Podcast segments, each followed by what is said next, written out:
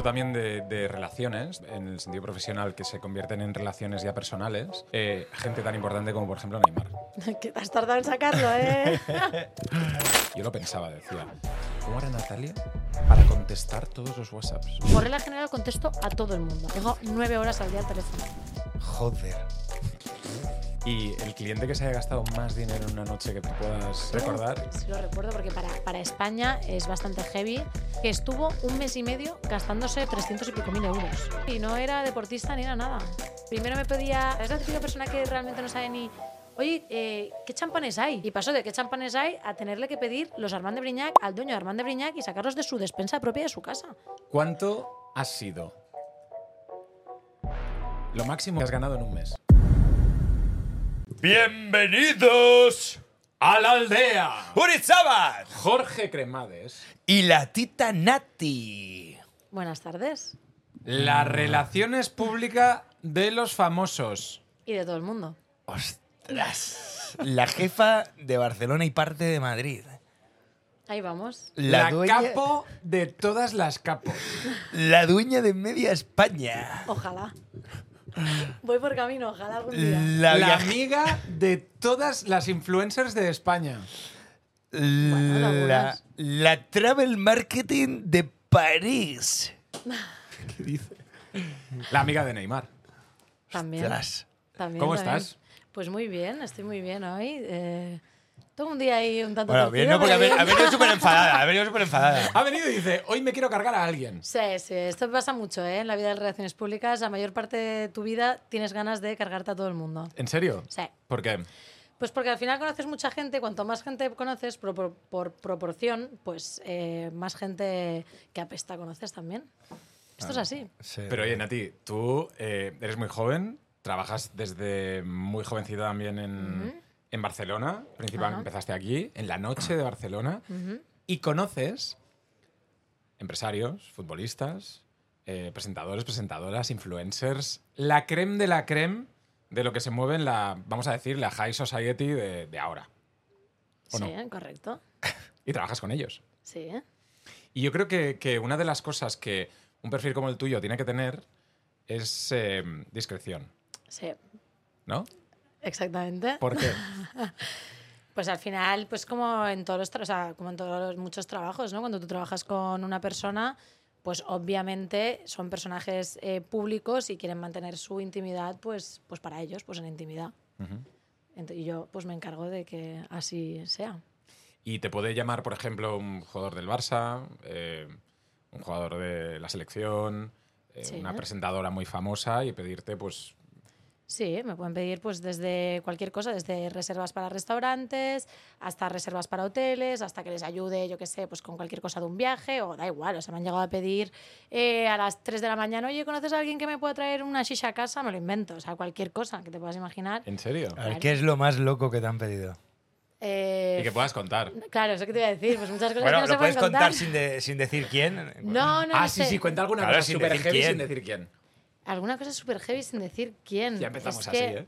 Claro, es que me, vais a- me estáis pillando un poco, no, no tengo así una historia muy concreta. A ver, me han ah, bueno, me pasó una vez, eh, mira, me pasó una cosa bastante surrealista y además voy a contar quién, porque en esta ocasión no me importa demasiado. Un día me acuerdo que estaba todo el día trabajando, llevaba todo el día de reuniones, tal, llego a mi casa, no me había ni duchado ese día, o sea, nueve de la noche llego a mi casa, eh, en plan, "Buah, buah, no puedo más, eh, ayer trabajé, llevo trabajando todo el día, me voy a tirar en la cama, y me llaman y me dicen, oye, levántate que tienes 15 minutos para ir a cenar con tal persona, eh, arréglate y ves. Y la tal persona era eh, Leonardo DiCaprio. Joder, de puta madre. Eh, ¿En era serio? una cena con más gente, obviamente, no era una cita o nada raro, ¿eh? ¿En Pero- Barcelona? En Barcelona, en Barcelona. Y yo, bueno, pues nada. ¿Y cómo es Leonardo DiCaprio? En 15 10 minutos me hizo un moño en la cabeza y me cambié y me fui. Pues, pues bien, o sea, conmigo fue majo, fue agradable. La verdad. Lo he ¿Dónde visto un par de veces más. Porque una vez vino a mi fiesta también, una fiesta que organizé en París, vino ahí. Y luego este verano también coincide en una fiesta en Ibiza. Pero bueno, no sé, majo, sin más. Sí. Ah, Esta persona me hace especial ilusión porque era el típico Claro. que era el ídolo de cuando eras pequeño, Titanic, ¿sabes? Sí. Y bueno, fue gracioso. Hombre, yo recuerdo, eh, no sé si acordáis de, de Hawkers y Alex Hawkers Sí. cuando hacía las fiestas en Coachella. ¿Cómo eh, se, hacían, se hacían unas fiestas después del festival en las que él y todo su equipo empapelaron todo el valle de, de ahí de Coachella diciendo la única fiesta donde Leonardo DiCaprio no está invitado. Y entonces era, era como que todo el mundo quería ir a la fiesta de él. ¿no? Por todo el, el rollo que había hecho, ¿no? Y, Sí. y un poco utilizando la imagen de Leonardo DiCaprio, que realmente eh, pues se le ve siempre con chicas súper guapas, de fiesta. Sí, sí, yo ya fui sabiendo que no tenía ninguna posibilidad porque tengo Porque pasas- 35. Ya, ya está así que fuera ya- de rango. Tú ya pasas los 20. ¿Cuántos son? ¿27? 23, No, no, 25, 23. 25. 25. A los 25 las deja. Y no cuelo, no, no, no, no, ya no puedo ni, ya no puedo ni colar ni que tengo 25, o sea, ya no.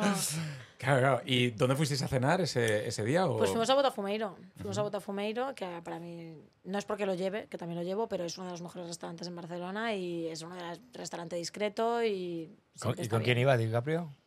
Co- Pues con unos amigos suyos, empresarios. Sí. Hablaban mucho de, pues, de cosas de estas de ecológicas y Greenpeace. Y Qué pesado. así. tío. joder, Sí, puto sí. Sí, DiCaprio, que lo que tío. queremos es que haga de. Yo de- desconecté, me puse a comer langosta y dije, bueno, vayan hablando. ¿Y tú ahí que fuiste con DiCaprio, qué hacías exactamente? No, nada. eh, eh, ¿Le se- reservaste se la mesa? Con la, reserva, con la reserva de mesa, tal, na- nada en concreto, pues una normal, como si te vas a cenar pues, con, cualquier- con cualquier otra persona, pues, pues en vez de cualquier otra persona es Leonardo DiCaprio.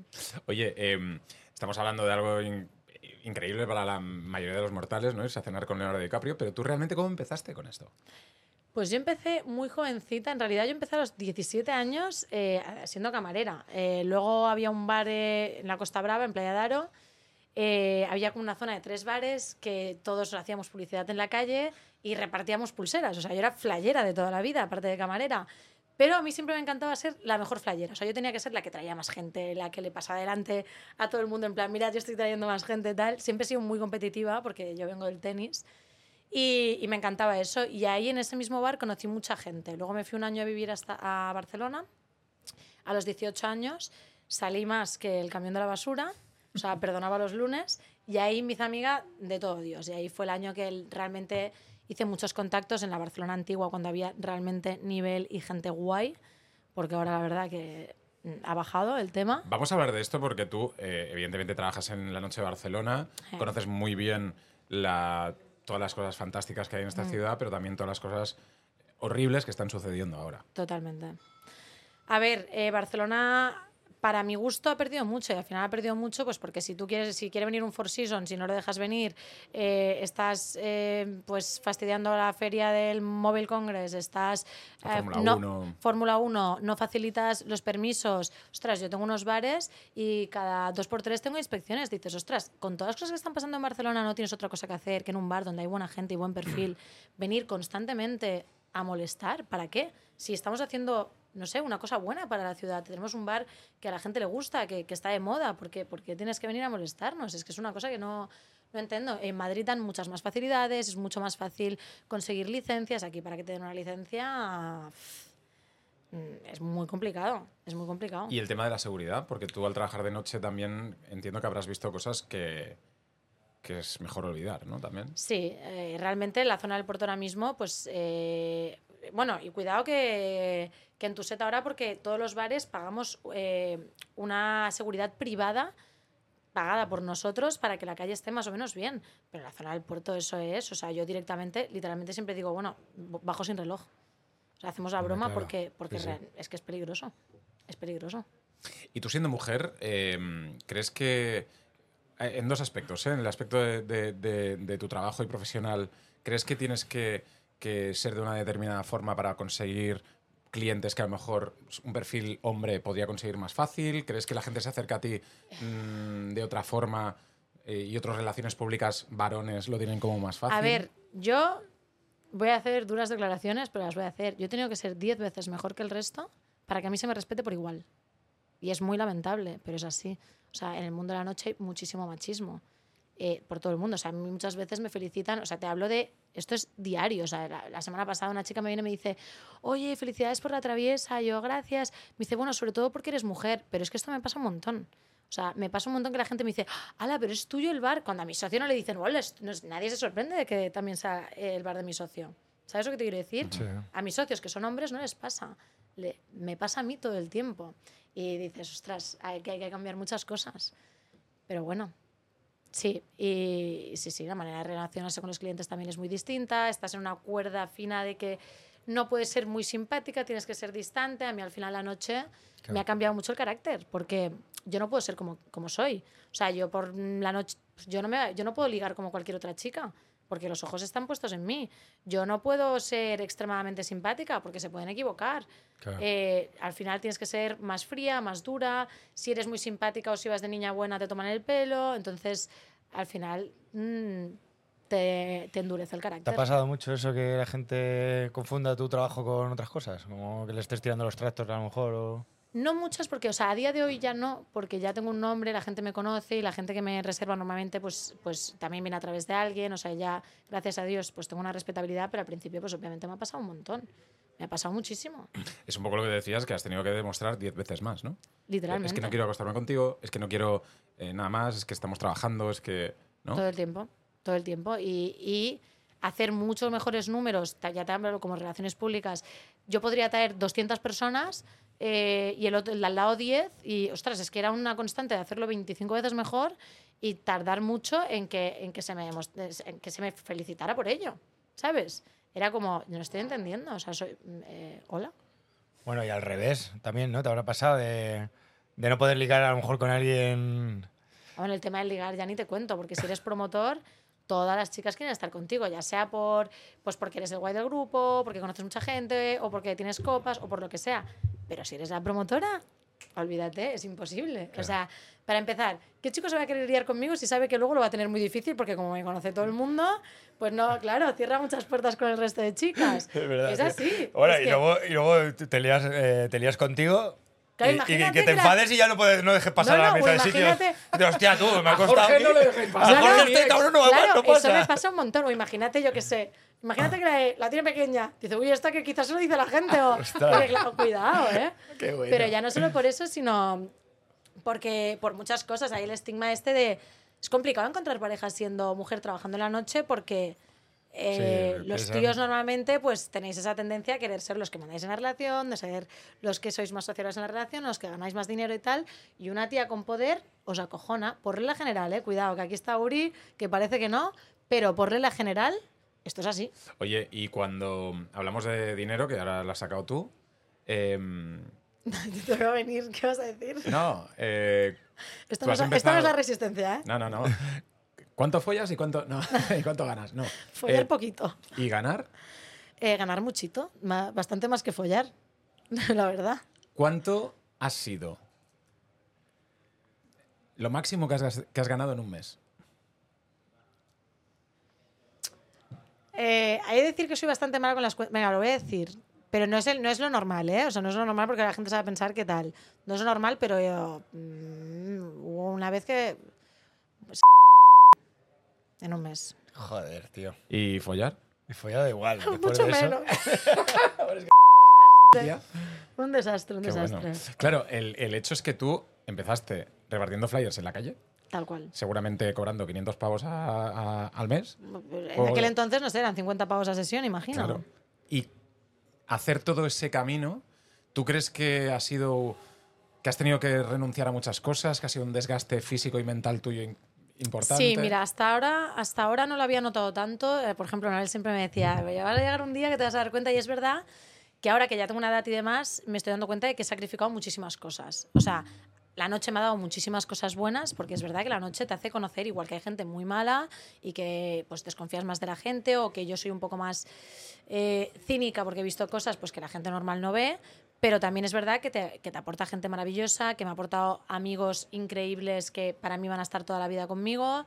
Eh, igual que luego hay otra mucha gente que va por interés, pero bueno, que hay mucha gente buena. Eh, me ha aportado muchas cosas buenas. Eh, tengo éxito laboral, eh, me gusta lo que hago, trabajo, me crea felicidad, me encanta hablar con la gente, me gusta mucho ayudar a la gente. O sea, yo muchas veces mm, la, la mitad de las cosas que hago las hago sin cobrar. O sea, a mí la- me llamas y me pides cualquier cosa y aunque no sea un garito donde yo trabajo, lo que sea, yo siempre intento ayudar y me encanta ayudar a la gente. Tengo que decir que nosotros nos conocemos desde hace muchísimos años. Eh, tanto. Jorge como yo contigo, Natalia, y siempre nos has ayudado y siempre has sido súper profesional en todo. Exacto. Y, y muchas eso que te digo, muchas veces ni siquiera tengo eh, nada a cambio, pero no me importa porque es que te juro que me, me lo paso bien eh, ayudando, pero luego es otra, otra cosa, pues sí, pues tienes problemas de insomnio, porque al final cuando trabajas tanto de noche tienes el sueño cambiado, tienes las defensas más bajas, eh, si hay un resfriado a un kilómetro yo lo cojo, eh, sacrificas tu vida sentimental y familiar, porque eh, explícame ahora mismo yo mm, cómo tengo un hijo. Claro. ¿Dónde me lo llevo al hijo? Es complicado. Es complicado. Al reservado. Claro, Sí, es, es muy complicado. Oye, y mm, hablando también de, de relaciones, de relaciones en el sentido profesional que se convierten en relaciones ya personales, eh, gente tan importante como, por ejemplo, Neymar. que te has tardado en sacarlo, ¿eh? Solo podemos mentar a Ney, Neymar. no soy yo, son ellos. Solo podemos mentar a Neymar tres veces en esta, en esta Por conversación, favor. ¿vale? La Vale. primera, Eh, ¿qué? Bueno, que, que cuéntanos tu relación con Neymar, porque es una relación. Pues es una relación que empezó siendo, como casi todas, empezó siendo una relación laboral. Pues él, pues él, todos sabemos que trabajaba en el Barça, jugaba en el Barça. eh, y ahí, pues no te pienses esto que al principio era muy amiga de Ney. ¿eh? La verdad que ni siquiera me caía muy bien, ¿sabes? Ah. Pero poco a poco, eh, pues lo fui atendiendo más. eh, yo lo veía bastante, yo trabajaba en un restaurante, él venía bastante. Y a, tr- a través de los años, pues nos hemos acabado teniendo una, una muy bonita relación de amistad. Ujú. Y para que la gente se haga una idea, es decir, tú en- tienes el móvil de Ney, Sí, si claro. tú ahora llamas a Ney, él te coge el teléfono. Por supuesto, sí, claro, como cualquier amigo. Es que la gente tiene una tendencia a pensar que las personas que son famosas, eh, no sé, son robots o son de otra manera, ¿sabes? Y no, pues Ney es como tú, como yo, como cualquiera. Y a mí a veces me da rabia que la gente no vea la faceta de, de- del Ney de verdad como persona, porque Ney es maravilloso. O sea, Ney es una persona súper sensible, Ney es una persona que es súper buen amigo, que siempre lo tienes cuando lo necesitas. O sea, es que no podría decirte nada malo de Ney. Bueno, te podría decir cosas porque también tiene lo suyo, como todos mis amigos. Pero en general es una persona maravillosa. Ujú. Y tú has ido a su cumpleaños. Ah, eh, sí, sí, sí. Él, él fue el tuyo. Claro, él ha venido al mío pues las últimas dos veces que se ha hecho. Y no es tan fácil que Ney venga a un cumpleaños dos veces, porque claro, cuadra la agenda de este señor. Sí, sí. Pero también se lo pasa muy bien, mis cumpleaños son divertidos. Se emborracha. Bueno, a ver, eh, está Buena, fuera de temporada, entonces bebe como todo el mundo cuando está fuera de temporada, pues oye, cuando está de vacaciones puede beber. Pero siempre eh, se ha hablado un poco del, del tema de los futbolistas, ¿no? Y ya no hablamos de Ney, eh, tenemos dos comodines más, pero eh, de los futbolistas como que, que, pues salen y se van de fiesta en Barcelona, ¿no? Pues se van a. Bikini, se van a Sutton, se van a, a Bling Bling, o van, ¿no? Haciendo todas estas cosas. ¿Realmente cuando dicen hoy no ha podido entrenar porque tiene gastroenteritis, es que realmente tiene gastroenteritis o es que el día anterior estaban... A ver, eh, supongo, supongo que habrá de todo. He de decir que ahora mismo estamos ante la era, eh, yo creo que más profesional que ha habido en la historia del, Bar- del Barça. La verdad que ahora eh, es complicado que salgan y yo creo que como cualquier persona, hay veces que es necesario incluso salir para desconectar. Es necesario que tengan una cena de equipo y que desconecten y que salgan de, de lo que es la rutina y, de, y- y- y estén un poco más tranquilos. O sea, yo creo que eso lo necesita cualquier persona. O sea, ellos no, pon- no son robots, no pueden estar todo el día trabajando y solamente pensando en eso porque luego no les hace bien para la cabeza. Les Claro, hace bien claro. desconectar de vez en cuando. De ahí a que salgan y se súper emborrachen también. Eh, chicos, no es verdad todo lo que sale en las noticias, ¿sabes? O sea, yo estoy cansada de ver noticias hablando de Ney. Mira, voy a sacar yo el segundo comodín. Que al pobrecito cada día le sale una noticia nueva que es que ni se parece a la verdad. Y que la- y, y lo saca gente que es que se lo ha literalmente inventado. Que yo alucino. Claro, pero tú has visto también cómo a lo mejor esa gente, al ver un jugador de fútbol en una discoteca tuya o donde trabajas, se vuelven locos como chicos y chicas para poder estar ahí con él, ¿no? Totalmente, sí, claro. Y, Eso siempre pasa. Y hacer de todo para poder estar ahí, ¿no? Sí, yo he visto mucha gente hacer el ridículo, la verdad, sí, sí. Joder, ya has tenido mucha Políticamente gente- correcta total, Sí, ¿eh, sí, sí, sí. hemos Yo, a ver, si queréis a alguien políticamente correcto, no haberme invitado. Es que claro. Que- y Natalia, ¿y cuánta gente crees que se acerca a ti por compromiso? O sea, por... Por interés, Por interés. muchísima. Un, un altísimo porcentaje. Muchísimo, un 70%. Quizá con el deseo de estar con algún futbolista. O por mil cosas. o- porque, exactamente. Es que, ¿sabes lo que pasa?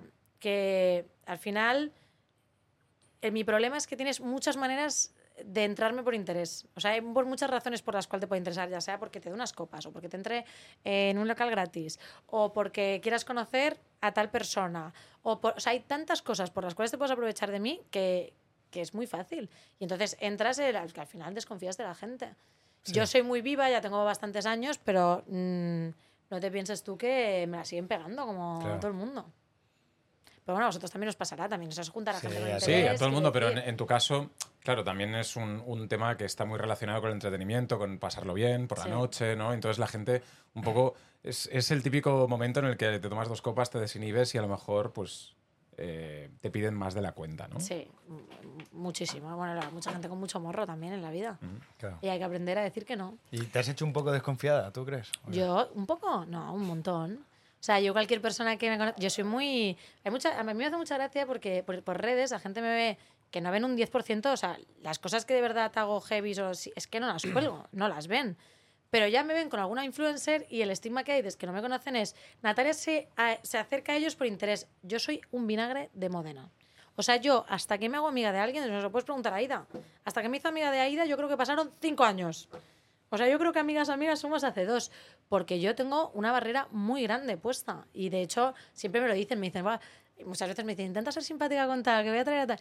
Yo de primera soy distante, miro, observo, y luego ya, si veo que genuinamente me caes bien o que nos caemos bien, a mí me da igual quién seas. Si no me caes bien, o si no me gusta tu comportamiento, o si eres un maleducado, puedes ser el rey de Saba, que como mucho te voy a atender la mesa porque tengo que hacerlo y tal, pero va a haber una distancia. Si te haces amigo mío es porque yo creo que, que tienes una calidad humana o que nos hemos demostrado unos valores mutuamente como para llegar a ser amigos. Pero si no, En ese sentido también me gustaría, me gustaría relacionarlo con lo que hablábamos del tema de los influencers, ¿no? Mm. Eh, que mucha gente pues, puede pensar, joder, pues porque tenga seguidores eh, va a querer entrar gratis o va a querer que le inviten a una botella. O, Bueno, claro, o eso- gente que, eso todos. Claro, gente que, que a lo mejor te, te- también hace el ridículo, ¿no? Un poco diciendo, mira quién soy yo, que... eh, mucho, esto qué pasa guay". mucho. Y algunos que ni siquiera son influencers que de repente te escriben, oye, ¿me haces colaboración para el salón de uñas? A ver, cariño, mm, tienes 8.000 seguidores y no eres influencer. Entonces, pues no, no te lo ¿sabes? O sea, al final también tienes que estudiar los perfiles y tienes que ver que eso también te beneficia. O sea, de, cada sitio tiene un perfil también. Tú no es lo mismo pues traer una persona a tal sitio que a tal otro. Todo tiene un perfil de gente. Y no puedes ir ahí invitando a todo el mundo porque sí. Yo nunca he pedido esto. A mí hay veces que lo veo que digo, jolín, me da cierta vergüenza. O sea, sé que hay personas que, que pueden hacerlo y hay otras personas que digo, joder, pues oye, ojalá tener... Más cara que espalda, ¿no? Sí, sí, o sea, ojalá tener tu morro. Pero tú no crees que para conseguir algo se tiene que... hay que tener un poco si de cara. tú quieres hacerlo, no lo pides. O sea, imagínate que tú has hecho tu fiesta en París, Sí. eh, en una discoteca increíble de París, Sí. donde ha venido eh, Rihanna a tu fiesta, Hailey Bieber. Hailey Bieber. Em, claro, has tenido también que pedir algún favor a alguien para... Pues no te creas, es que yo para esto, es que no soy tan buena yo para esto, ¿eh? Fíjate que yo soy, yo me da mucha vergüenza hacer el ridículo, o sea, tengo como, tengo como mucho en plan amor propio, es en plan, no quiero hacer aquí el ridículo nunca. Y fíjate que eso fue una coincidencia, que yo me fui de fiesta un día random, eh, conocí al dueño de la discoteca porque hablaba castellano, porque dije, entré, nos oyó hablando castellano, la madre era castellana, me vino a hablar, jiji, jaja, y me hice súper colega de él. Y entonces me dijo, hostia, pues tienes una fiesta ahí y tal, vino a Barcelona, la vio, oye, pues venga, va, que lo hacemos en, en París por Fashion Week, el mejor día. Y dije, joder, pues qué guay, Pues vamos. pues vámonos para allá. Sí, sí. ¿Y ganaste dinero con eso? o- Eh, gané más marca e imagen que dinero. O sea, hay, hay veces que tienes que sacrificar el dinero por la marca, Ujú. ¿sabes? Claro. Sí. Y has hecho muchas cruces. Los dineros, ¿eh? Muchas cruces de, joder, tío, yo que me he portado bien contigo, te he hecho mis favores, te pido una cosa y no puedes... Esto pasa un montón, tío. Yo soy una persona que pide muy, muy poco. O sea, prácticamente no pido nada y a mí me piden cada día y no me importa, o sea, de verdad, lo hago feliz. Pero cuando una persona te ha pedido 8 millones de cosas y luego tú tienes que estarle insistiendo para, que, para, para una tontería que le has pedido, digo, tío, ¿en, se- eh, ¿en serio? Pero ya llega un punto en el que yo antes me enfadaba, tal. Ahora ya digo, "Pf, estoy leyendo un libro que pone el arte que todo Que te todo te importe importa una mierda". una puta mierda. Sí. Pues así estoy. Oye, ¿qué diferencia ves entre hombres y mujeres con poder? Cuando hay un hombre con poder y una mujer con poder, eh, por la noche, por ejemplo, ¿qué diferencia hay? A ver, en la noche, en mi trabajo, es que no, no te puedo comparar con nadie porque no conozco otra tía que, que esté así. O sea, que, que haga lo mismo que yo. Yo no la conozco. Y seguramente la habrá o la habrá en otra ciudad total, pero aquí en Barcelona no la hay, por ejemplo, y en Madrid sí la hay. No la... Sé que hay unas chicas que lo están haciendo muy bien el domingo, por cierto, las tengo que nombrar porque lo están haciendo muy bien. Y yo me alegro un montón. O sea, a mí cuando alguien viene y me dice, "Buah, es que hay estas tías que están montando la fiesta, yo no tengo, que es otra cosa que esto es made in Spain, tener envidia. Yo no, tío, yo digo, joder, pues qué guay lo que están haciendo. A ver, oye, lo están haciendo mejor que yo, pues, pues voy a ir ahí, voy a ver qué, qué, qué me falta, ¿no? Es que puedo aprender. A ver qué puedo aprender. Pero yo te hablaba más no como, como competencia tuya o como profesional, sino como cliente. Un cliente hombre, un cliente mujer, con poder, alguien que tenga mucho dinero y el hombre que quiere, eh, que se le vea eh, gastarse mil botellas. sí, la o sea, mujer- la, la mujer suele ser, también te digo que no suelen ser españolas, ¿eh? o sea, la mujer que viene, se pide una botella, no sé qué, no suelen ser españolas, por regla general. Mm, Las hay, pero, pero poquito. Suelen cogerse su botella, tal, mm, discretamente y no, no hay mucho más allá. El hombre sí que le gusta mucho más el show off, sí que le gusta más estar rodeado de chicas, estar rodeado de botellas. Es así. Y el cliente que se haya gastado más dinero en una noche que te puedas eh, Yo tengo un- recordar. Sí, sí, sí lo recuerdo porque para, para España es bastante heavy. Es un cliente que en sí no es que gastara tanto una noche, que también, porque se gastó 42.000 euros, sino que estuvo un mes y medio gastándose, o sea, creo que se acabó gastando 300 y pico mil euros. O sea, en un mes y medio. Fue una locura. Tuve la suerte que era un cliente mío, que, que, que bueno, que se, que se gastó, pues iba de 20 a 30 mil por día, cada noche, Pero en Barcelona. en Barcelona. ¿Y tú Sí, qué sí, ibas? fue Vox Populi, fue heavy. Llevándolo a todos los sitios tú, ¿no? Y yo llevo, pues claro. Yo para arriba y para abajo. Y- y es verdad que además te diré que era una persona que. Yo soy, yo soy un poco mami en ese aspecto. Soy muy protectora y, y de verdad que me sale, me sale cuidarlo genuinamente de verdad. O sea, obviamente, claro, me estás dando un pastizal, Claro. te voy a cuidar porque. Pero además es que me caía muy bien, ¿sabes? Y, y la verdad que. ¿Pero era español? ¿Es ¿eh? español o...? Es español, es español, es ¿Ah, sí? español y no era deportista ni era nada.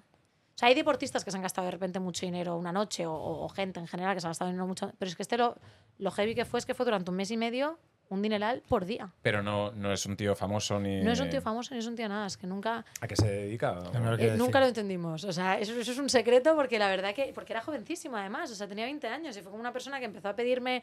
Primero me pedía. O sea, ¿sabes la típica persona que realmente no sabe ni. Oye, eh, ¿qué champanes hay? Y pasó de qué champanes hay a tenerle que pedir los Armand de Brignac al dueño de Armand de Brignac y sacarlos de su despensa propia de su casa. Porque ya no teníamos más porque se nos había agotado. Joder, como me gustaba el champán. Y a mí no me gusta el champán. Estaba todo el día dándome champán y yo tirándolos por las macetas. Uy, mierda, lo he dicho en público. Bueno, no me gusta el champán. ¿Qué hacemos, chicos? No me lo Ostras. ofrezcáis. Ya... Se ha desvelado uno de mis secretos. Sí, qué bueno, tío. Pero vamos a desvelar otro secreto de Neymar. Va la tercera, ¿eh? Ya no puedes utilizarlo más. ¿Se ha liado con alguna amiga tuya, Neymar? Eh, Eh, a lo largo de la vida, ocho años y él estando soltero, sí, seguramente. Mm. Sí, sí. Joder, mierda, tío. Podría haber utilizado Sí, tío. en alguna... Había muchas mejores preguntas ¿Cómo, sobre por ejemplo? Neymar. Como por ejemplo, ¿con cuál de tus amigas han enrollado Neymar? Eso ya. No, pero sí que em, tienes muchas cosas que callar de gente famosa. Eh, y no famosa, sí. O sea, tengo. un- A ver, al final trabajas en ¿Muchos la noche y ves, y ves cosas Natalia, que. que- ¿qué secretitos tienes? Tengo muchos secretitos, pero, pero como cualquier persona que trabaja en la noche, al final tú mm, estás trabajando en un sitio y ves muchas cosas de gente famosa y de gente que no es famosa. que no solamente los famosos hacen cosas, ¿eh? Ya, ya, ya. Tengo la pregunta. ¿La noche mejor en Madrid o en Barcelona? Ahora mismo, y sintiéndolo mucho con todo el dolor de mi corazón, porque creedme que le pongo mucho empeño para que no sea así, ahora mismo está mejor en Madrid. Ujú. Ahora mismo está mejor en Madrid. Barcelona me parece una ciudad fascinante. Me encantaría que vuelva a ser el Barcelona de antes y, y yo estoy haciendo todo lo que está, todo lo que te lo juro, o sea, lo intento. Ahora voy a intentar hacer otra fiesta así guay una vez al mes para porque de verdad me gustaría que en Barcelona hayan cosas de calidad, Ujú. pero ahora mismo Barcelona, Madrid es que es increíble, o sea, se está comiendo todo. ¿Y el tema de la fiesta no crees que Y sea...? todo el mundo se ha mudado ahí. O sea, ya no quedan Sí. influencers en Barcelona. O sea, no, si quieres hacer una colaboración con alguien, eh, no lo hay. ¿Y tú no crees que todo se ha uniformado mucho? O sea, que todo está muy igual, que todos los clubs ponen la misma música, es el mismo show, la misma ver. historia, que no se arriesga mucho en las cosas? Sí, puede ser. A los Y, te que- voy- y te voy- y- y perdona, ¿eh? pero te voy a preguntar también, no solo a nivel aquí, sino en, en- en Ibiza. ¿no? Tú vas a un club como High, que es uno de los mejores clubs del mundo, que, bueno, es fantástico, pero es lo mismo que puede ser un club en Las Vegas, ¿no? Entonces, Mm. eh, no hay un- una identidad de, de- de la discoteca de antes o del show de antes, no sé cómo lo ves. tú. Sí, o sea, es verdad que no se están currando mucho a nivel de, de- de programaciones y a nivel de cosas. Pero bueno, a ver, em, yo hablo, por ejemplo, del grupo en el que, con el que yo estoy, que es Grupo La Rumba, sí que, que lo está llevando Alberto, y sí que intentan hacer, pues esto, están en Fitch intentando pues Claro, coger Fitch es DJs. Claro, Fitch es Sí. increíble, han hecho algo que eh, diferente que en Madrid no había, la discoteca es un discotecón. Sí, sí. Yo no soy de discotecones, ¿eh? también te digo que yo soy de cosas más eh, pequeñitas, me gustan más, pero he de reconocer que Fitch lo ha hecho muy bien, ha hecho una cosa distinta, está intentando hacer una programación buena, pero en general es verdad que sí, que no vas a un sitio y dices, wow, es todo un poquito más de lo mismo. También te digo que yo, que soy una persona que es que le gusta el reggaetón y que siempre va a los mismos locales con la misma música, tampoco soy quien para hablar. Porque Claro. Sí, pero, pero yo creo que ahora también, eh, y pues a diferencia de nuestros padres, ¿no? De la gente pues, un poco más mayor y tal, que, que, que antes pues se salía mucho menos, pero ahora la gente sale todo el rato. Es decir, tú ahora puedes salir mucho más de lo que han... O sea, nosotros, nuestra generación, ha salido por 10 Sí, que nuestros padres. En pandemia fue una cosa muy loca, ¿eh? Sí, o sea, en pandemia, yo creo que la pandemia uf, hizo mucho bien y mucho daño al mismo tiempo a- a- ¿Por qué? al sector nocturno. ¿Desarrolla? Eh, porque yo creo que nos hizo mucho daño a, los- a las relaciones públicas, porque en pandemia todo el mundo te llamaba. Tú ya no tenías que llamar a nadie. Todo el mundo te llamaba, tenías muy pocas plazas y quitamos eh, eso que teníamos todos de llamar nosotros a la gente, buscar a la gente, no sé qué El trabajo, ¿no? el, has- trabajo, el, trabajo, el día a día. eh, nos, fue tan fácil, lo teníamos tan fácil, que, que, que durante dos años eso, te quitas una costumbre, te quitas el llamar, te quitas el tal, te quitas. Aparte, tenías un aforo limitado. Entonces tampoco podías llamar a más gente, ya no te ponías a buscar gente. Yo creo que eso le hizo un poquito de daño también. Mm. Pero es verdad que ah, en pandemia la gente salió muchísimo y after pandemia también porque iban como pollos sin cabeza. Sí, sí, o sí. La locura. la gente sale más, sí, la gente sale más. Y, y hablamos también de festivales, ¿no? Lo de los Eh, festivales 100.000. está siendo una auténtica locura. O sea, yo creo que hay gente que no entiendo cómo. O sea, dices, tienes un carnet de festivalero. Es que, o sea, en plan 15 festivales, Sí, tío. sí, a tope. Hemos hecho todos, tío. ¿no? Como vosotros, o un IPS, o mucha gente que veo por redes sociales que digo, madre mía. Pero una, una- una cosa, em, para la gente que nos esté viendo que tengan, pues, yo qué sé, estén montando una fiesta, Eh. que estén montando un, un garito, ¿cuál es el secreto para que eso funcione?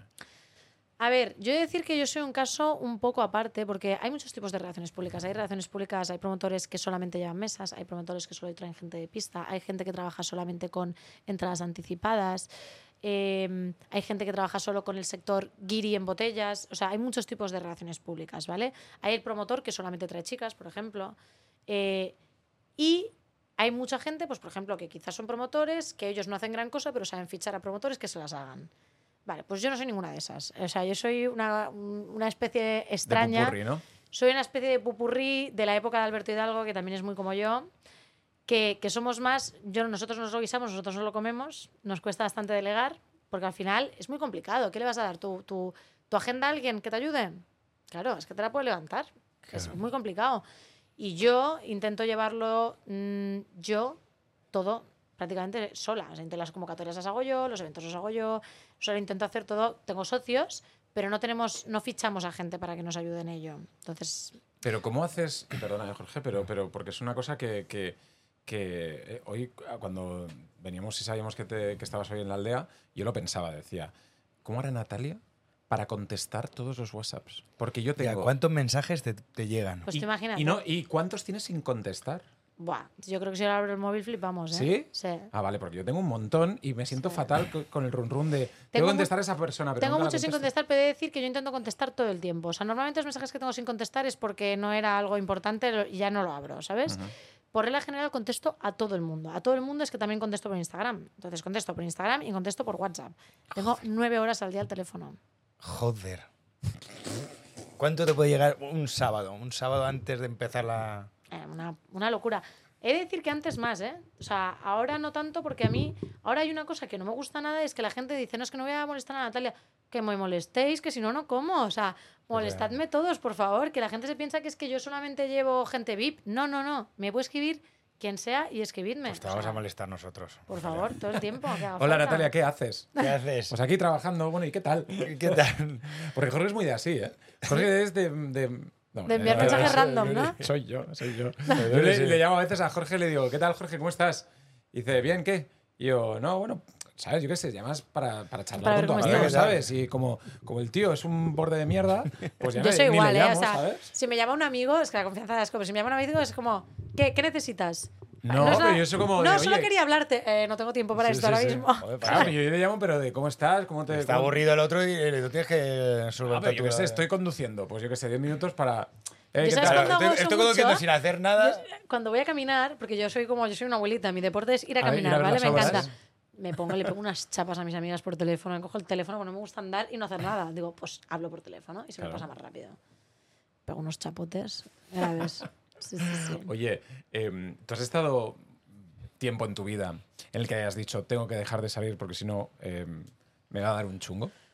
Em, sí y no. A ver, yo tengo una cosa y es que yo eh, no bebo en exceso. Creo que cualquier promotor mm, que sea de verdad bueno no debería beber porque al final estás trabajando. O sea, tú tienes que tener tus sentidos eh, puestos en lo que estás haciendo. A mí me gusta atender bien a la gente y que todo el mundo esté bien y se te puede olvidar. Al final, cuando tienes mil reservas, se te puede ir la olla olvidarte de una. Bueno, yo soy experta en, en olvidarme. O sea, yo a los de la puerta de patrón les tengo dicho. Si se me ha olvidado una reserva, sobre todo, haced ver que sí que está y luego ya nos apañamos como sea. Porque muchas veces me olvido.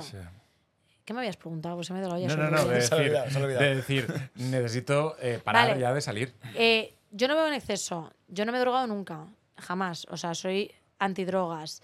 Eh, y no me voy a dormir tarde. O sea, ya es raro si me ves en una discoteca. Porque yo ahora ya no estoy trabajando en discoteca.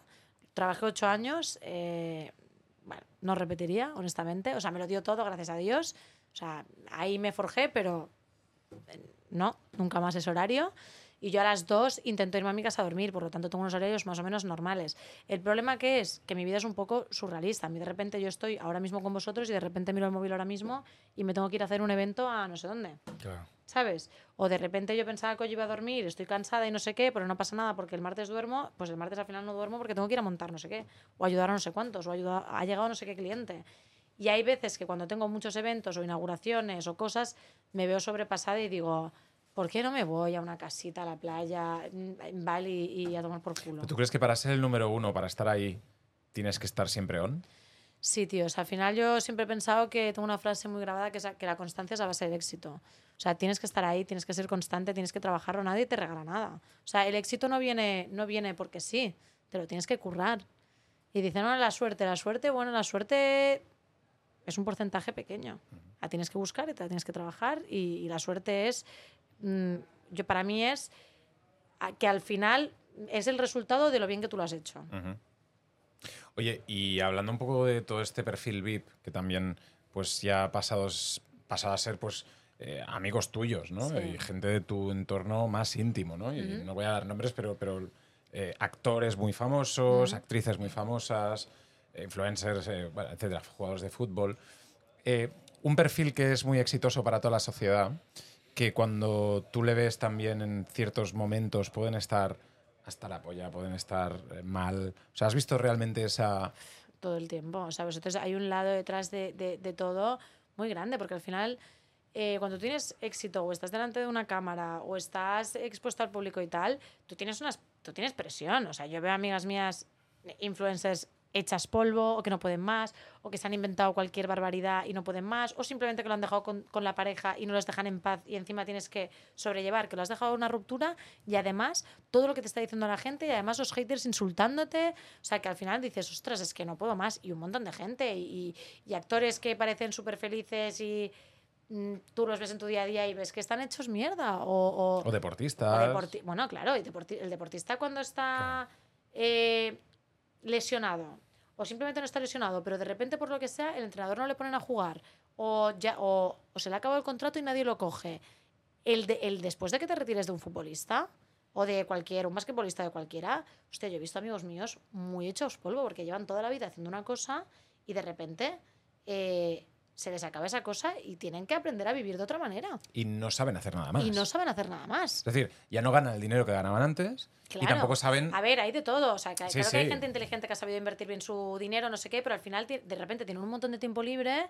De repente también, porque es así, eh, pasan de ser unas estrellas a que la gente ya no vaya tanto con ellos. O sea, al final mm, coges eso de decir, ostras, es que, uy, ¿cuánta gente me tenía al final al lado que no estaba conmigo por lo que tenía que estar? Ujú. O sea, son muchas cosas con las que tienen que lidiar. Hostia, que yo he visto a gente, o sea, yo he tenido que hacer mm, de psicóloga de más de uno, de más de dos y de más de tres. Hombre, es que yo creo que también el- el- la figura de, del... No en tu caso que no, no- no eres, no eres camarera o barman o tal, ¿no? Pero de, de ir ahí y decir, ponme un whisky doble y contarle toda la historia, ¿no? Al, al- que en tu caso pues puede ser también, ¿no? Eh, veo a Natalia Bueno, por la noche es- y Natalia, tía, Bueno, alguna cena y tal, ¿sabes? Tía, pues yo qué sé, tengo No, esta o movida... pensad que al final yo creo una- una- un vínculo, entonces, pues obviamente yo, yo no quedo solamente en los sitios donde estoy. Pues eh, yo, yo me preocupo si les pasa algo como cualquier amigo. O sea, al, al final eh, da igual que sea Me- Menganito que Manolo. O sea, al final son personas con las que tienes una relación y que les pasa algo y que tú quieres ayudarles y quieres estar al lado. Y hay gente que yo la he visto muy hecha polvo y sobre todo en el mundo de, del deporte y en el mundo del influencer, porque cuidado. O sea, una niña de 18 años que empieza a ganar lo que está ganando, eh, que empiezan a tener críticas, que no sé qué, que no sé cuántos, no es tan fácil llevarlo, ¿eh? Claro. O sea, que yo he visto uf, Juguetes gente rotos. con muchos issues, ¿eh? ¿Mm? Sí, sí. Muchos. La gente está bastante mal en general, ¿eh? Sí, Y yo total. pensaba que estaba muy bien, pero tampoco lo estoy mucho, no te pienses. Tú estás cabreado, tú estás enfadada hoy, ¿eh? Yo, hoy estoy enfadada, sí. Yo estoy enfadada. ¿Pero te enfadas mucho o qué? La verdad que sí. Pero hay veces, la- hay veces que me enfado, pero luego al cabo de cinco minutos se me, me la pela. Y hay otras veces que me defraudo. Y cuando me defraudo, ahí me cuesta un poquito más. Ya.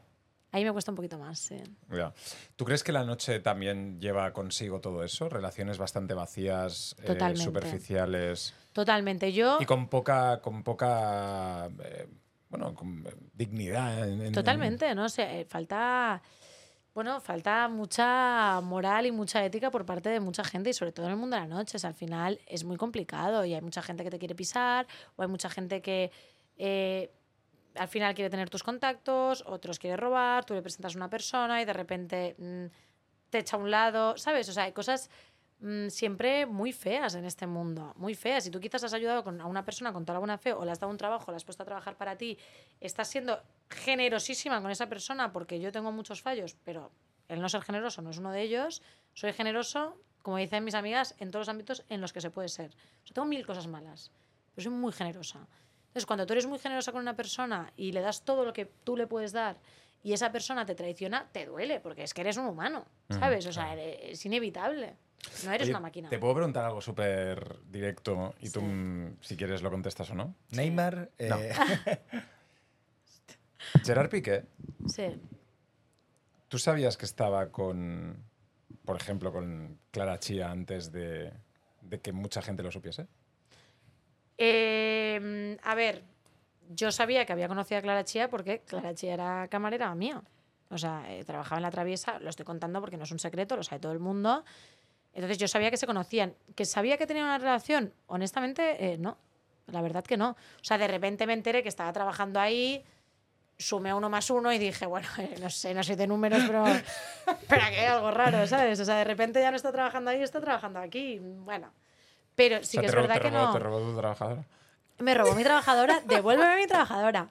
No, la verdad que a mí, además, ella es una persona, una niña muy maja y muy encantadora. O sea, no tengo nada, nada más que decir sobre esta historia. Más que tuve un mes a, a- a la prensa en la puerta de la traviesa, que fue un tremendo follón, la verdad. Sí, sí. Y te preguntaron. A mí, bueno, a mí me llamaron eh, todos los periodistas que hay en el país. A mí, a mis socios, a todos mis amigos. O sea, fue un acoso absoluto. Y obviamente eh, yo no dije nada porque no tengo nada que decir sobre nadie en general y sobre Gerard en particular. Porque tienes el teléfono de Gerard. A ver, tengo el de- a ver, chicos, tengo el teléfono de cualquier persona que haya sido cliente mía, obviamente. O sea, al final, pues la gente reserva, pues como tú puedes tener el, el- tú no- tienes algún restaurante al que vas, ¿no? Debes de tener A el los número. tuyos. de- bueno, pero tú tienes mi número, pues tú tienes el número del director de tal restaurante que te gusta, pues, pues lo mismo que tiene mi número, pues es obvio. Sí, Pues claro. podemos llamar a. Y también a- tengo el número de Clara, pues claro que sí. Te podemos llamar. Podemos llamar a. A Clara. A Clara. A ver. ¿A quién, quiere- a quién quieres llamar? A DiCaprio, podemos llamar a DiCaprio. A DiCaprio no tengo el número, fíjate, ese no lo tengo. Joder, tía. Ese no lo tengo, ese no lo tengo. Pues a a, Neymar ya no a lo podemos Neymar, eh, no podemos. A mí Clara me, me mola, tío. Sí, hombre, no, Que dejad a no. Clara tranquila, bastante tiene ya con el acoso que tiene a la pobre, que no ha tenido que ser fácil lo que ha aguantado, ¿eh? Bueno, seis canciones, o sea, tampoco. ¿Habéis escuchado la última, tío? La de. Oye, pero si se conocieron ¿Qué? en mi local, técnicamente la canción la he creado yo. Pensadlo, sí, ¿eh? tienes- tú eres la y a mí nadie me está dando dinero sobre nada. Pero es que no siempre estoy quieres monetizarlo todo, no Es puedes que monetizar- claro, es que aquí nadie me da nada. Pero no puedes monetizar eso. Es verdad. La última canción, la del. La del suegro de. que, le- que no pide tumba, no sé Hijo de qué". puta, dale. Eh, o sea, mi cara cuando escuché la, la canción. Pero sabéis un poco el. el, el- Sí, lo de este la- todo, ¿no? lo de la- O sea, se están vendiendo las mansiones. Sí. Al parecer, el padre de Gerard Piqué es quien administra Mm. eh, la sociedad con las que se han comprado las mansiones. Y entonces hay ahí como, pues yo que sé, un rifirrafe de vendemos por tanto, compramos o yo que sé, lo que sea. Y entonces ella en la, en la última Bendito canción- problema, ¿eh? ojalá lo Ah, tuviéramos. ¿eh? vale 15 millones, no 20, ¿no? Como vale. Eh, y entonces al final, en la última canción, dice, y mi suegro que, bueno, que, que dice que no, no, Que no no pide sepultura. sepultura. Que es como que, que, no no se muere. que no encuentra sepultura. Que es como, tío, Que no se muere. la tela, ¿eh? No, no, esto es grave. O sea, Shakira os tiene bro. Yo me imagino a Shakira Shakira en una cita ciegas, eh, tío. Eh, En plan de. Ah, pues te ha tocado ella y tú no, no, por favor. Con Shakira, con Con Shakira, Shakira, con. Shakira estuve, estuve también hace poco. Ah, cuéntame. Eh, Coincidí, no, coincidí. Ujú. Era una fiesta en Carpe Diem. Lo explico porque se sabe, eh, quiero decir. Mm. Eh, Buen rollo. Bueno, sí, sin más, quiero decir. Sí. A mí, a ver, yo opino, yo no lo conozco de nada, ¿eh? Eh, tiene que ser duro lo que le pasó en público, pero también te digo que yo creo que ya mm, con, la- con una canción era suficiente, quizá. Sí, hostia. Quizás esas otras cinco ya mm, van sobrando, ¿no? Demasiado. Oye, ¿y alguna cantante, actriz más así? Habla- háblame de Rihanna, ¿estuvo en tu, en tu fiesta o Hailey No, Bieber? eh, fue o- Hailey Bieber la que estuvo. estuvo Ah, Ria- Hailey Bieber. Ah, con Rihanna estaba en París cenando al lado, pero, pero porque coincidimos en un restaurante. Y de hecho me, me dio mucha rabia porque estaba embarazada, con el marido al lado, súper icónica. Y yo soy. Yo no le pido una foto a nadie, pero a nadie es a nadie. O sea, Esa creo que ya. solamente le pediré una foto a Will Smith o, en su época, ahora después de la hostia ya, ya no tanto, o. No, no, a DiCaprio tampoco le pedí una foto. Es que, no, es que yo pienso que si les pides una foto, instantáneamente te estás poniendo en una posición No profesional. no profesional. Primero, no es profesional. Segundo, yo nunca. No me gusta nada el típico perfil de la gente que. Aquí con. No. No, porque es que no. Que, que subo una foto con una persona que he conocido esa noche y no voy a ver nunca más en la vida. Me parece. Me parece que habla muy mal de mí. Vale, vale, no te falles. Entonces, ¿Will Smith o qué? O, o Rihanna embarazada en ese momento. o sea, Claro, que tía. estaba guapísima, vestida. Pero claro, yo estaba cenando, de, hecho estaba cenando con Ney en París y, y me, dio, me dio vergüenza de levantarme y pedir la foto y me quedé sin la foto. Y luego habían unas, unas, eh, unos amigos en la misma mesa que se levantaron y se la pidieron y yo, Me he quedado sin. sí, sí, que era una noche que además también estaba con Aida y tal, y, y, las, y, Aida, y Aida ya tenía foto. Dijo, bueno, yo ya tengo foto y yo, yo no. Bueno. Joder, tío. ¿Tú con quién te harías una, una Yo foto? si coincidí con, con David Guetta en Ushuaia. pudieses? Y, ¿Tengo su número? Y, pásamelo, pásamelo, porque yo tengo que hablar con él. de- y, y entonces un amigo mío me dijo, tío, nos hacemos una foto con él. Y digo- dije, eh, venga, va, va, ¿te apetece tal? Y me dice, no, va, da igual. O sea, fue como de, "Que- que nos hacemos una foto con David Guetta. Y mi amigo dijo, no, me sabe mal molestar. Y yo, tío, me he hecho fotos, 50.000 fotos. La vida me dio una foto con David Guetta y nos hacemos una foto con David Guetta. Vamos para allá. Y le dije, David, que te diga picho. Y me dice, no. Y nunca me la hice. No. Bueno, eh, Jorge, Imagínate qué vergüenza. No, me muero, no puedo. Pues yo tengo, yo tengo dos anécdotas. Una eh, de Jorge, que es, estábamos en los 40 Music Awards y estaba Shakira. Y entonces Jorge había ganado en ese, en ese evento de los 40 al mejor influencer del año. Es una, una categoría que ganó Jorge, eh, entonces la presentaba yo, salía a presentar a Jorge y el tío subió al escenario con una papa que no podía ni hablar. No. Pero yo- una cerveza o dos. yo- Para no haber cenado. Gracias a todo el mundo. Y yo, yo, tío, basta, basta. Bueno, fue tal, tal el éxito que fue el último eh, premio de influencer del año que dio los 40. Dijeron, esta categoría la sacamos ya. Después que lo de Jorge. Y entonces el tío estaba con el premio en el backstage. Y entonces pasa Shakira. Y entonces yo le digo, Jorge, hazte una foto con Shakira. Shakira decía que no a todo el mundo en las fotos. Y entonces le digo, "Pe- ella pensará que eres alguien importante porque te han dado un premio, Claro. ¿sabes? Ella ganaba el premio a mejor Total. artista del año. Y Jorge, al mejor influencer. Entonces Jorge tiene la foto esa con Shakira. una foto con Eh, Shakira. muy bien. Porque llevaba el premio que ya nunca más se hizo porque iba con una borrachera que no podía gestionar. Es decir, que Shakira tiene una foto con mi premio, que nunca más. Es Shakira la que tiene una foto contigo, Claro, claro, cuidado, claro, ¿eh? Oye, y otra excentricidad también de em, Enrique Iglesias. Sí. Hablemos un poco de excentricidades de famosos, Mira, Enrique ¿vale? Iglesias, fíjate que es otro de mis, de mis crush de toda la vida. ¿Ah, sí? O sea, de toda mi vida, Enrique Iglesias eh, es como. Era mi amor platónico de pequeña, me Hombre, es encantaba. fantástico. Yo le hice una entrevista y el tío no daba la mano a nadie. Y siempre iba con el gel hidroalcohólico. Es que yo creo que es es- escrupuloso extremo, o sea, que tiene como tox. Y el tío decía, no, bro, no, no puedo darle la mano a nadie porque mi, mi médico me ha dicho que no se lo dé. Porque yo lo entiendo, o sea, todo el mundo que va a Enrique Iglesias le quiere dar la mano. Y el tío dice, si tengo que darle la mano a todo el mundo que me la pide... Te voy a decir una cosa. No sé en pandemia fue mi época más feliz del mundo, porque yo soy mega rancia y además soy escrupulosa. Entonces, el hecho de que la gente no tocara nada de mi plato me parecía una maravilla, pero el hecho de que no, tuve, de no tener que dar dos besos, imagínate cuántas veces doy a la noche dos, veces, dos besos. O sea, Y gente sudada, borracha y claro, asquerosa, de ¿no? todo. O sea, yo en pandemia era feliz. O sea, era feliz, no tenía que darle dos besos a nadie y no tenía que poner una excusa. O sea, me parece maravilloso. Me parecía increíble. Una señora abuela dando paseos sin dar besos, paseando al perro. Soy un poco rancia. De hecho, a veces me hace- me hace- o sea, mis amigas siempre se ríen porque una vez me acuerdo que, que había no sé qué, una, una chica que me estaba tocando, que no conocía nada, y me abrazaba, no sé qué, y salta una amiga mía y me le dice, perdona, no le gusta que la toquen. Y yo, hola, tío, que se van a pensar que soy como un, un bicho raro, ¿sabes? Pero es verdad que no, no, no soy muy cariñosa en general y no me gusta que me bese todo el mundo. Así que, por favor, si me veis en algún sitio, no me deis dos besos, gracias. Qué amable. No me pidáis nada, no me pidáis los besos. No, no, no, No, pedidme lo que Las relaciones públicas de, la- No, las relaciones públicas de lo los famosos es una rancia. No, no, pedidme lo que queráis, pero no me beséis, por favor, gracias. Vale, vale, vale. Oye, Natalia, ¿qué consejo le darías a alguien que, que a lo mejor pues te, pues te ve y dice, joder, pues me gustaría llevar una, una carrera como la suya, ¿sabes? Y, y darle caña. Pues bueno, eh, le diría que muchas cosas. Primero de todo, que, bueno, que aprenda a ser paciente, que todo llega, que no se, que no se rinda a la primera de cambio, porque ya hay muchas veces que decía, joder, tío, es que no, ¿sabes? O, me- que me han cerrado muchas puertas, o que me han dicho muchas veces que no, o que no lo podía hacer, o incluso de decir a mis amigos, oye, no sé si abrir este negocio o si hacer esta fiesta en tal sitio, hostia, yo no lo veo, esto no te va a funcionar. Oye, hacedle caso a vuestro instinto, hacedle caso a lo que vosotros pensáis, luchad por lo que estáis haciendo, sed constantes y al final, si lo luchas mucho er- y eres constante, probablemente vas a llegar más lejos que quien no haga nada. Así que... La tita Nati, ¿eh? La tita Nati. ¿Dónde tenemos que ir esta noche? Nati. de- pues hoy que es miércoles. Miércoles. Sí. Pues los miércoles he de decir que en Barcelona hay poca cosa, pero bueno, está la Breche. La Breche. Ah, la La. Joder, entonces está La de Breche puta que, cuidado que lo ha hecho muy bien, ¿eh? ¿Dónde? En, en- en dirás. Apolo. En Apolo. En Apolo. Va, voy- Yo salgo hoy por allí. ¿Tú vas a Apolo? Creo que sí, con Noel. Con Neymar. Con, no, con Noel. Ah, Noel. Deja. Basta ya. Que no podías hablar más de ah, Neymar. perdón, perdón, perdón. Vale, vale. Entonces hoy eh, el Breche. Mañana en Barcelona. Mañana jueves en Barcelona tenéis Patrón, tenéis La Pícara, que es restaurante. Fantástico. Tenéis La Traviesa, que es bar de copas. Fantástico. Y así el viernes y el sábado lo mismo. No voy a hacer promo más cosas. Tú mañana, Patrón, Traviesa y tú Pícara. mañana vas a, a- Porque estás ahora arranca, eh, Mañana voy a ir a Madrid, reventando que ¿no? está fanático Madrid, eh, que la verdad que la fiesta va increíble, hay un, am- hay un ambientazo increíble. O sea, ¿Ya te llevas lo dos juro. años o un año con eso? Llevamos, yo creo que este incluso va a ser la tercera temporada. Y te ¿eh? estás forrando, ¿no?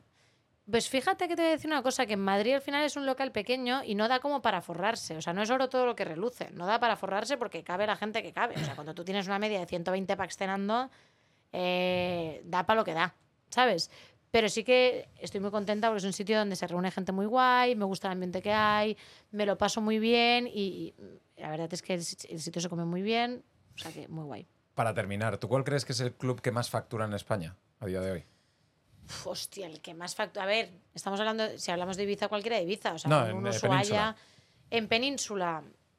No estoy muy.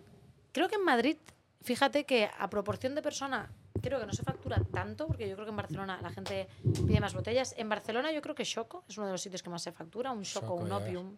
¿Cuánto puede ganar una discoteca de estas en una noche? A ver, pues, pues 60, 70 mil. En una noche. Sí, sí, sí. Lo de Choco es heavy, ¿eh? Sí. Porque Choco abre de lunes a domingo. O sea, es gordo. ¿Y gana 70.000 euros cada noche? Pues habrá noches que gane más, habrá noches que gane menos. O sea, yo he habido noches que hemos facturado en alguna fiesta 120.000 pavos. ¿Sabes? Que no son para mí todos, ¿eh? Ojalá. La mayoría se los queda el local, no, no nos motivemos. Pero sí, sí, hay locales que facturan mucho dinero. Bueno, Jorge. La nada, noche Otra da persona dinero. que nos hunde la vida. Ya van dos hoy. Ayer, bueno, ayer en el podcast anterior, no hace una hora, ¿no? O sea, Ah, hace, no, hace como hace dos semanas. Hay unas una semanas. cosa, es que sois unos listos, no me dais pena ni uno ni el otro. Fíjate. Y vamos, y vamos vestidos igual en todos los podcasts. Porque no tenemos ni- Ojalá la tita no tira ropa para. para o sea, dinero eso- para eso, comprar es ropa. una cosa, eso me parece muy poco profesional. Como mínimo, no sabéis traer dos cambios de ropa, sabéis No, que no tres, tenemos dinero ¿Quieres hacer las relaciones públicas de la aldea? Por Eh, favor. tenemos un presupuesto de Cero cero euros. mil. Pero no tenéis, no tenéis tampoco ropa en el armario. Pero Ah, ayúdanos bueno, a la aldea a traer pues, todos estos contactos y todas estas Claro que cosas. sí. No, lo, que voy a- ¿Neymar a la aldea? Por favor. lo que estoy pensando, que es algo mucho mejor, es que yo me hago un podcast propio y Perfecto. tú me ayudes a mí. Perfecto. Eso sí. ¿Qué te parece eso? Eso te iría bien. Eso, O eso sea, me parece... se lo trae a su... A su, a su Hombre, es que claro. Monetizar. Vale, yo creo te- que soy carne de podcast. ¿eh? Pero tenemos a Neymar o no en el podcast. Bueno, a ver si, a ver si quiere venir. Yo lo, Ney. yo lo puedo intentar. Yo lo puedo Ney, intentar. muy obrigado. Vente, bro. la tita Nati en la aldea. ¡Uri Saba! Jorge Cremades. ¡Adiós! Dadle like, suscribiros. Adiós. Hasta luego.